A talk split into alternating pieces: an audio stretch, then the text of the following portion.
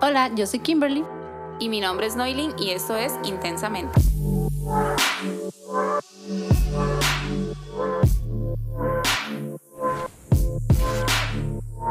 Bienvenidas y bienvenidos. El día de hoy vamos a desarrollar un tema con una invitada especial. Eh, el tema se llama Hablemos de nosotras. Eh, bueno, hoy tenemos como invitada a la doctora Daniela Morales, es especialista en ginecología y obstetricia y ella nos va a estar aclarando algunas de las preguntas que tenemos para eh, con ustedes y que son súper importantes en la salud femenina, ¿verdad? Eh, bueno, doctora, si gusta se presenta. Hola, buenas tardes chicas. Bueno, un placer para mí estar con ustedes por acá y bueno, espero poder declarar por lo menos las dudas principales y que vayamos ahí como desarrollando los temas que pues que más les interesen. Ok, perfecto. Entonces, eh, doctora, una de las preguntas que creo que casi que todas nos hacemos es ¿por qué algunas mujeres pierden el deseo sexual? Ok, Kim, es que eso es súper complejo. La parte de todo lo que es el deseo sexual, sobre todo para nosotros las mujeres, eh, realmente nosotras no somos así como subir un botón y ya. O sea, realmente nuestra parte de la sexualidad es súper compleja. Entonces, todo lo que conlleva, digamos, la pérdida de libido, hay muchísimas causas digamos, entre las principales o de las cosas que primero siempre tratamos de descartar son cosas este, físicas, por ejemplo, que eh, hayan enfermedades crónicas que estén descompensadas, por ejemplo, endometriosis, este, o por ejemplo, algunas causas o algunas razones que nos den dolor, porque el dolor es como un círculo vicioso. Cuando tenemos dolor, eh, no queremos tener relaciones sexuales porque tenemos miedo al dolor, entonces eso va generando como, como una cadena ahí de eventos que va perdiendo también el híbrido. Este, otra de las razones más, más, más comunes y lo primero que tenemos que descartar, sobre todo en chicas este, jóvenes, es el uso de algunos medicamentos, sobre todo este, anticonceptivos. Los anticonceptivos hormonales se asocian muchísimo a veces a la pérdida de libido. No es que todas las chicas que usen anticonceptivos van a tener pérdida de libido, pero sí un porcentaje significativo. Entonces a veces tenemos que valorar porque si es mucho lo que les provoca la pérdida de libido, a veces tenemos que cambiar de, de método. Ah, pero bueno, como te digo, es súper complejo, entonces también influye muchísimo la parte de factores psicológicos, cuando hay malas experiencias, antecedentes de abusos, eh, todo eso nos afecta muchísimo la parte psicológica y para nosotras las mujeres la parte psicológica es muy, muy importante y también influye ahí también la parte social y cultural, porque como sabemos vivimos en una sociedad que por dicha ha cambiado montones, pero siempre hay muchos tabús con respecto al tema y a veces nos culpabilizan a las mujeres como el hecho de sentir deseo sexual como que es algo malo, que, que a veces eso genera esa como aberración, digamos, a, la parte sexual. Y algo muy, muy, muy común, sobre todo ahora con redes sociales y demás, es todo lo que es la percepción que yo tengo de mí misma. O sea, si no nos sentimos guapas o no nos sentimos atractivas, eso va a influir montones en el libido, aunque parezca que no, pero es increíble lo que eso nos influye, tener una adecuada imagen corporal y sentirnos bien con nosotras mismas, sentirnos bien con nuestra pareja, influye montones. Ah, Entonces, como ves, es algo súper complejo. Sí, digamos, en ese aspecto, o sea, como recomendación podemos decir que primero y principalmente tenemos que estar bien con nosotras mismas y aceptar nuestro cuerpo, porque también puede ser uno de los motivos. Exactamente. Esa es de las primeras cosas. Cuando todo eso está en orden, pues obviamente hay que buscar otras causas y eso persiste. Pero eso es súper, súper importante. Cuando no nos aceptamos nosotros mismas y no nos sentimos cómodas con nuestro propio cuerpo, no nos vamos a sentir bien en la parte sexual y eso también va a disminuir montones el deseo. Ah, ok, perfecto. Sí sería bueno si uno está perdiendo como el deseo sexual, consultar para llevar un acompañamiento. Me imagino que esa sería una de las mejores formas de conllevar este tema, ¿verdad? Por supuesto, pero como te digo, también hay que descartar otras causas, que no sea algún factor físico, alguna enfermedad metabólica de fondo, algún medicamento que nos esté provocando eso. Sobre todo si hemos notado que siempre hemos estado bien y de repente hay un cambio. Ah, ok. Eh, una consulta, doctora. Eh, en el tema de que tal vez hay mujeres que lastimosamente han pasado por alguna situación difícil de abuso, eh, ¿es normal que tal vez lleven bien la vida sexual y de un pronto a otro este factor les empiece a, influir en el tema? ¿O eso mm, cuesta mucho?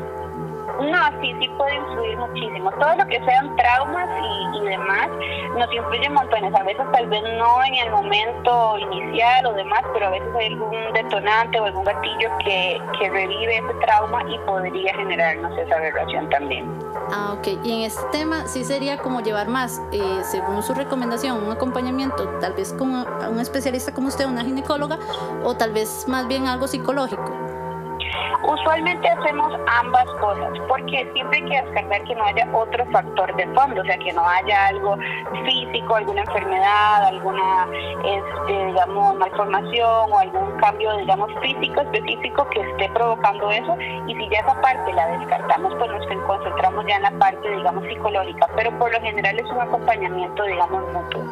Ok, perfectamente. Entonces, sí, ya quedó como un poquito más claro el, tema de eh, tal vez el, el, sentir que se nos va el deseo, que también puede influir eh, pues en el dolor, ¿verdad? Que sintamos dolor y es, para que nos quede claro, es muy bueno y siempre es, este, lo principal es consultar y llevar un acompañamiento eh, totalmente profesional, ¿verdad? Exacto. Otra de las preguntas sería, ¿cuáles son los métodos anticonce anticonceptivos? Perdón, anticonceptivos. Ok, en general, bueno, métodos anticonceptivos hay muchísimos, como dicen, para gustos los colores, hay de todo. ¿Cuál es el mejor? Que es algo que a mí me preguntan muchísimo. Eh, no hay uno que sea el mejor, digamos, siempre va a haber uno que va a ser el mejor para vos. O sea, cuál es el que se adapta mejor según tus necesidades, según tu estilo de vida, según tus creencias, esa, esa parte. Pero en general tenemos desde los métodos, por ejemplo, los naturales, que yo sé que a veces existe muchísimo tabú que, de que no funcionan, pero realmente también hay mucha información falsa. Los métodos naturales nos pueden funcionar siempre y cuando se usen de la forma correcta y este, nos apeguemos, digamos, bien y tengamos una buena asesoría de cómo utilizarlos. Y están desde los métodos de la temperatura basal, el método de Billings, ahora hay nuevos, este, los kits para este, medir la, la LH, que es una hormona que nos ayuda como a medir la, y predecir la ovulación. Y pueden ser bastante confiables si se usan de forma correcta, pero no son para todas las chicas, tiene que ser alguien que eh, tome su tiempo para hacerlo bien. Después tenemos lo que son los métodos de barrera, popularmente el preservativo, tanto femenino como masculino, que el preservativo tiene sus ventajas y sus desventajas. Como desventaja, así como método de planificación familiar, no es un método muy seguro, pero es el único método que nos funciona para eh, prevenir enfermedades de transmisión sexual. Entonces yo muchas veces les recomiendo combinarlo con otro método, sobre todo si no tenemos una pareja estable, porque realmente es el único que nos va a brindar esa protección. Eh, luego tenemos todo lo que son los, métodos hormonales, los más tradicionales, que yo creo que es como el que la mayoría de las chicas utiliza, que eh, va todo lo que son pastillas, las inyecciones, ahí va también lo que es el anillo vaginal, el implante del brazo. Todos estos métodos son hormonales y realmente igual tienen sus ventajas y sus desventajas.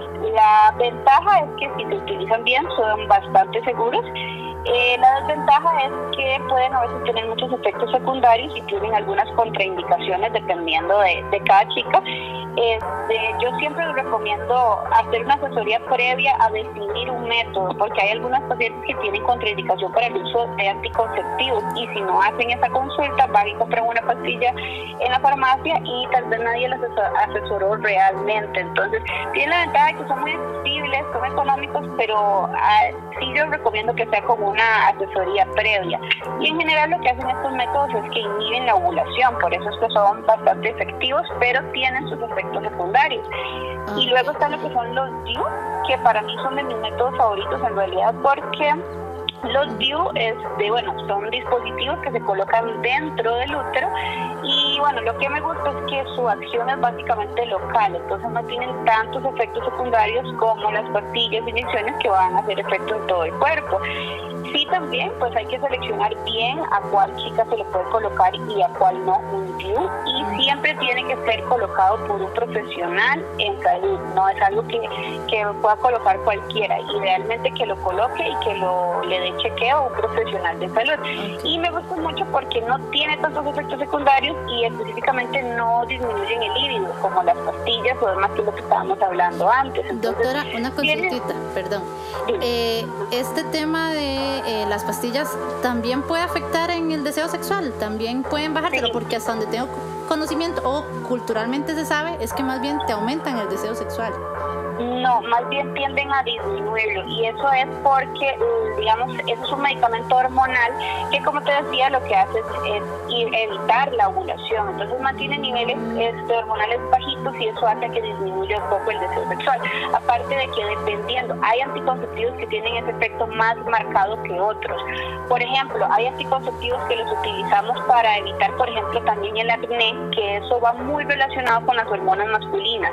Entonces, cuando disminuimos las hormonas masculinas para mejorar, por ejemplo, el acné, eso específicamente eh, disminuye muchísimo el libido. Por eso es que te digo que no todos los anticonceptivos son iguales, no todos provocan los mismos síntomas, pero en general sí se asocian a pérdida de libido. Ok, usted mencionaba por ahí algo que me pareció muy curioso y del cual ya había tenido un poco de conocimiento, que es el tema de los condones femeninos, pero creo que no todas las mujeres los conocemos.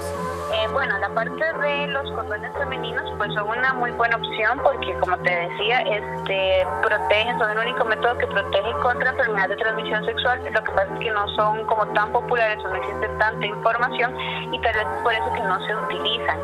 No es que sean difíciles de colocar, pero en comparación con el condón masculino pues requiere un poco más de práctica.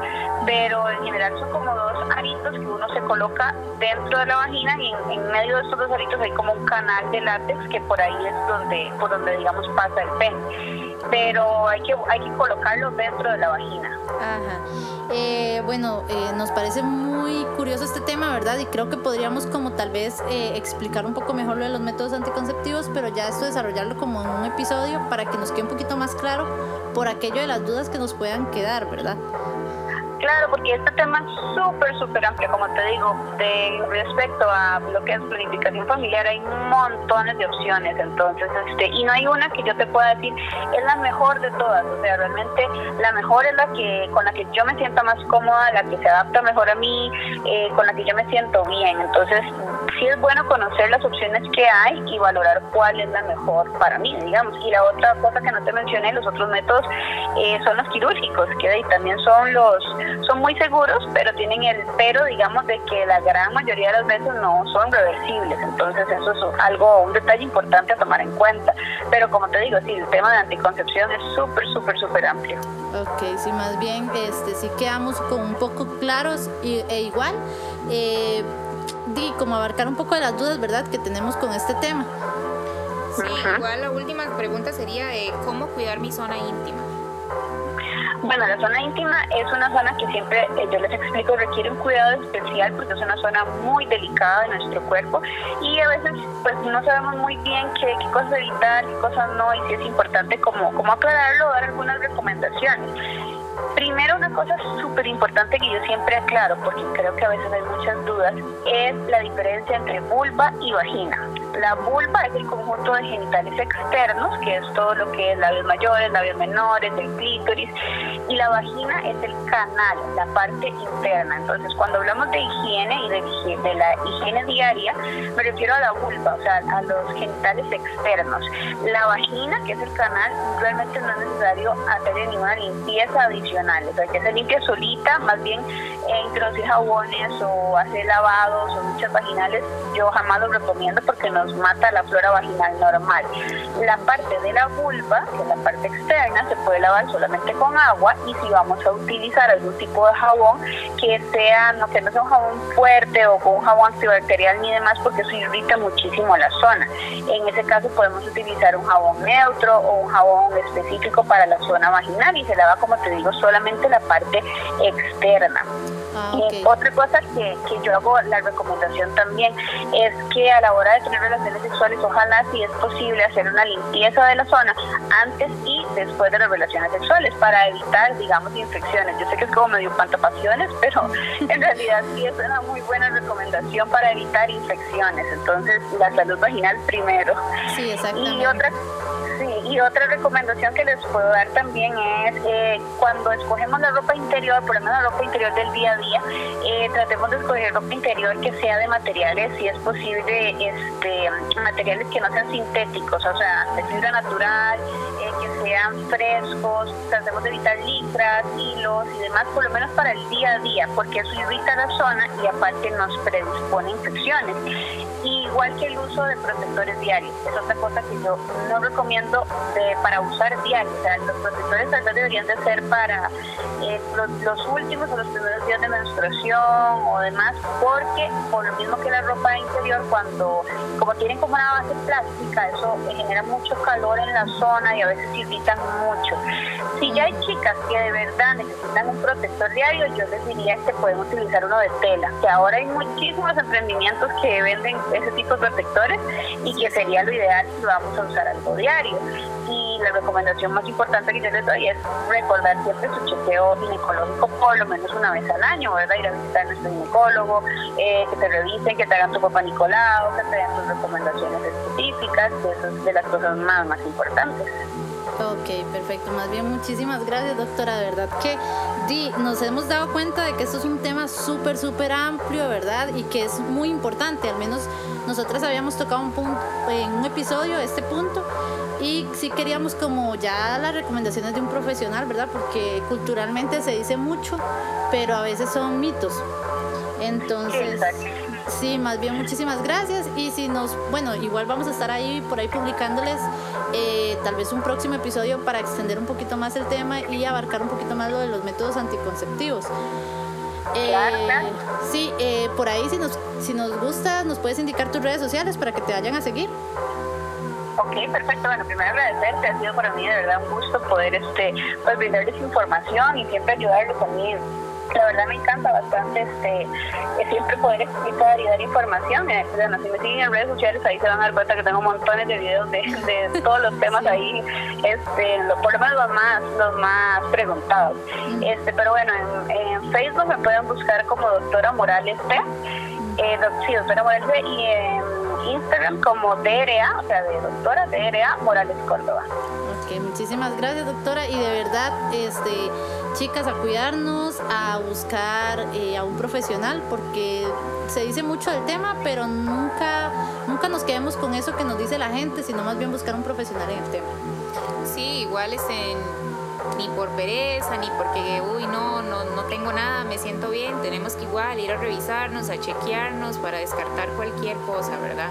Exactamente, entonces un placer haber tenido acá a la doctora, una gran profesional eh, con muchos conocimientos. Si gustan pueden irla a seguir y de paso, este, tal vez, no sé si alguna tiene alguna duda, agendar su cita con ella para este, así salir de la duda, ¿verdad? Eh, nos escuchamos en el próximo episodio. Esto fue todo por hoy. Un gusto y muchas gracias a la doctora Daniela también por habernos acompañado. Bueno, muchísimas gracias a ustedes, de verdad que sí. Y bueno, espero verlas en un próximo episodio entonces. Muchas gracias, chao. Chao, nos vemos. Thank you.